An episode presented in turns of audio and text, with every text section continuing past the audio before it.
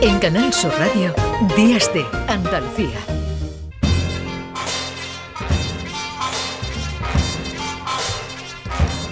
Tengo que reconocer que me gusta mucho la sintonía de esta sección. También me gusta siempre la canción que elige Paco Reyero para acabar la sección. Eso es cierto.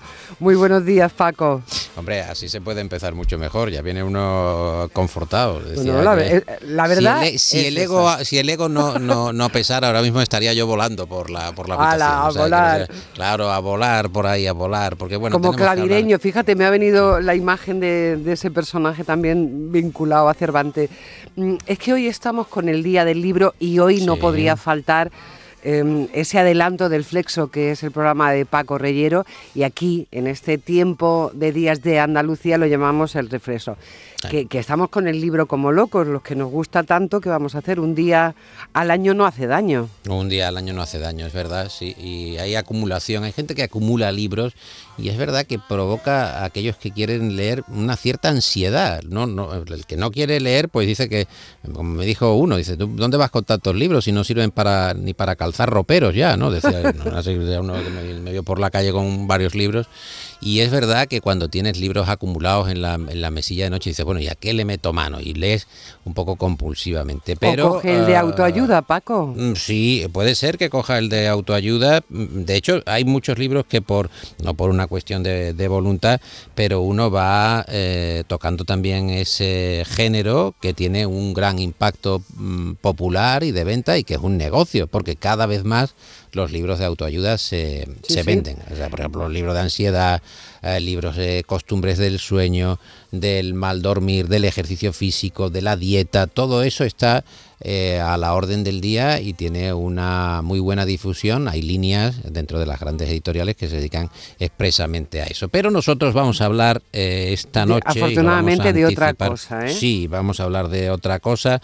Vamos a hablar de los poderes de la palabra, Poderes de la palabra, que es el libro publicado por Galaxia Gutenberg del escritor, del ensayista Darío Villanueva, que es un hombre con un sentido del humor muy fino, irónico, inteligente y que habla sobre cómo la palabra ha ido evolucionando. Ya sabes que las entrevistas Primi en el Flexo eh, tratan de ir eh, por otros caminos, por carreteras secundarias, no preguntar eh, cuestiones quizá frontales. podríamos hablar de la Real Academia Española de la Lengua, que es donde ha trabajado y tiene vinculación Darío Villanueva pero claro, le queremos preguntar eh, algunas eh, particularidades de lo que viene a decir su libro y eh, cuando uno inventa una palabra de manera casual y esa palabra tiene éxito, no tendría derecho a tener algún tipo de royalty o de derecho de autor.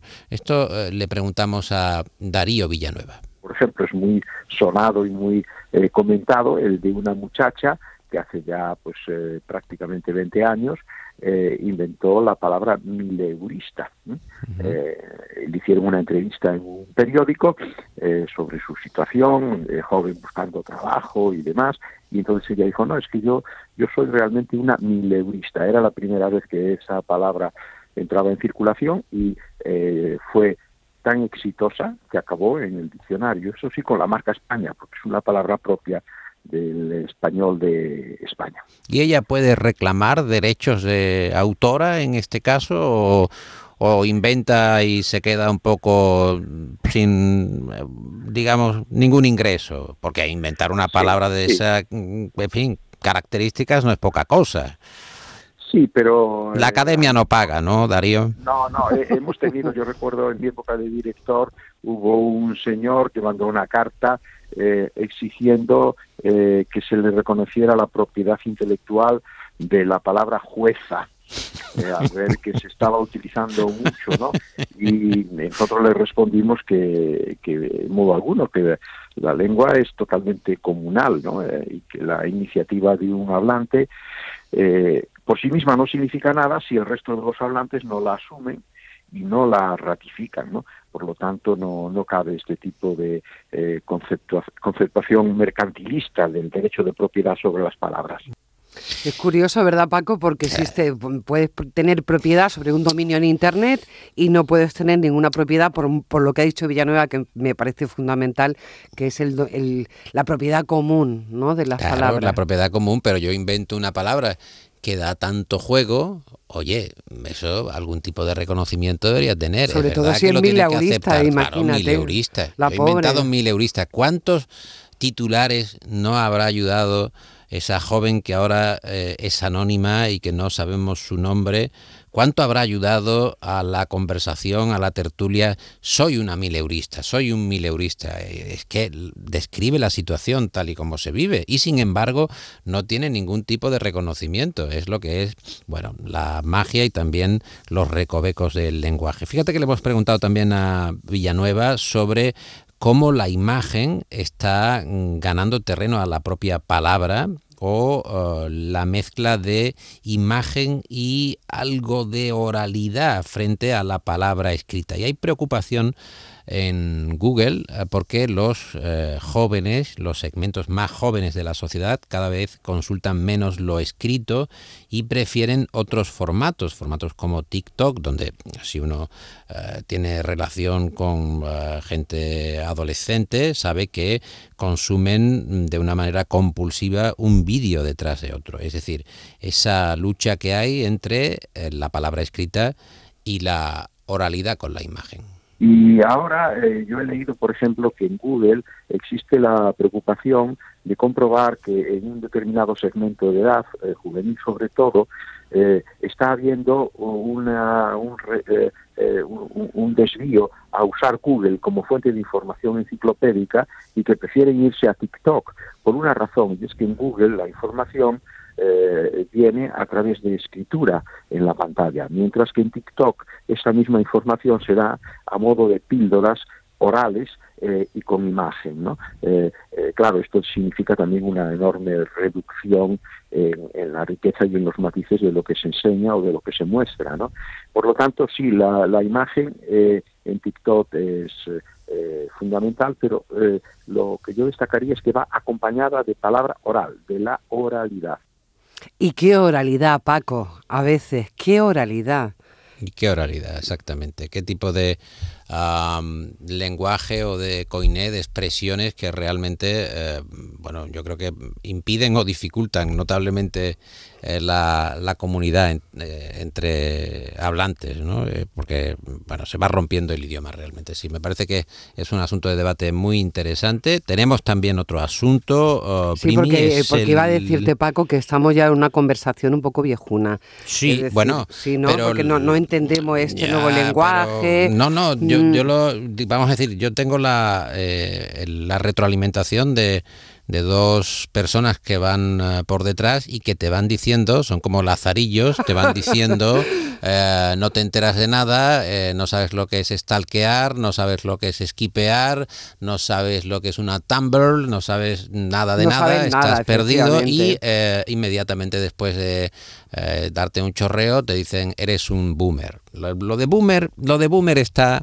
a la orden del día. Aquí cualquiera es un boomer, alguien que esté fuera de, del mejunje de la actualidad. Pero bueno, digo que tendremos luego. tienen más uh, cosas aparte de Darío Villanueva. tendremos un cuestionario Proust, que es algo que disfrutamos, y en esta ocasión es con el articulista, con el escritor José Peláez, que publica en Vocento. Magnífico Margarito magnífico Margarito y que eh, va a eh, publicar una colección de artículos que se llama Ya estoy escrito en la editorial Península y que se somete, vamos a decir, mm, con mucho agrado y mucha disposición, incluso con ganas de, de sufrir y de penar, al cuestionario Proust.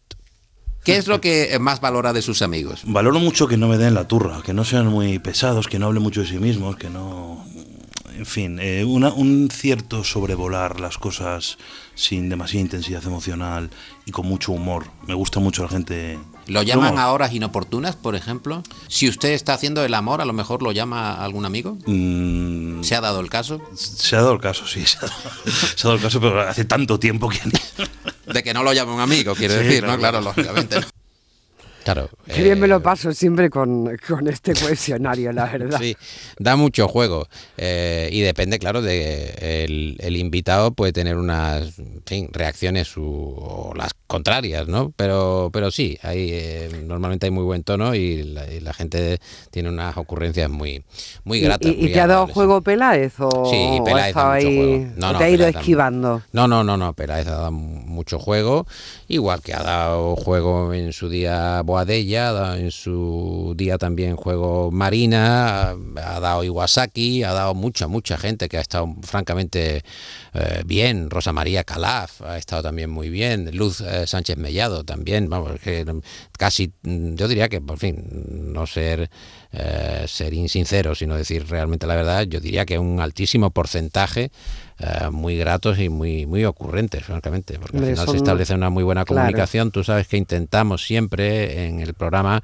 que las entrevistas sean cara a cara, de tal manera que tú tengas la reacción del, eh, del invitado o de la invitada y que tú percibas mm, lo que te está comunicando, ya no solo con lo que te dice, sino con lo que expresa su eh, comunicación no verbal. Entonces, bueno, a partir de ahí puedes tener más registros, ¿no? Para preguntarle, ¿no? Y para o, cambiar el orden de la... O cambiar el orden, efectivamente. No vaya a ser que lleguemos a alguna guerra o algo.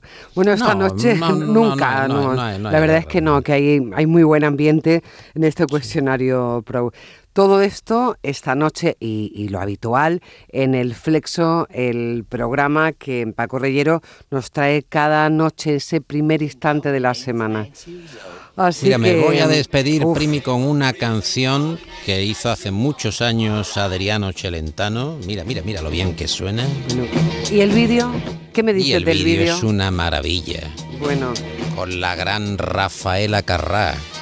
Ahora, Paco Reyero tiene que decir el título de esta canción porque para mí es imposible. bueno, tú sabes que es una broma de Celentano porque eh, no significa nada, pero decía que, claro, eh, los italianos, igual que nosotros en cierta medida, estamos invadidos por la cultura estadounidense y él inventó Prince in Colina y Shusol que es algo que no significa realmente nada, pero que la gente se preguntaba qué demonios quiere decir Shelentano. Como muchas veces en el, flexo la gente dice, pero ¿qué están haciendo esta gente a la una de la mañana? Eh, no nos entiende ni Pedro Luis Moreno, pero pone mucha atención y mucho cariño en, la dirección técnica de este programa. Qué maravilla estar aquí el domingo por la mañana. Enhorabuena a los dos, ¿eh? Oye, y disfrutar mucho de esta canción esta noche el Flexo, hablando de palabras, con el cuestionario Proud y esta canción de Chelentano y Carra. Gracias Paco, gracias Pedro, que mm, nos volvemos a escuchar la semana que viene. Un abrazo, Primi, adiós.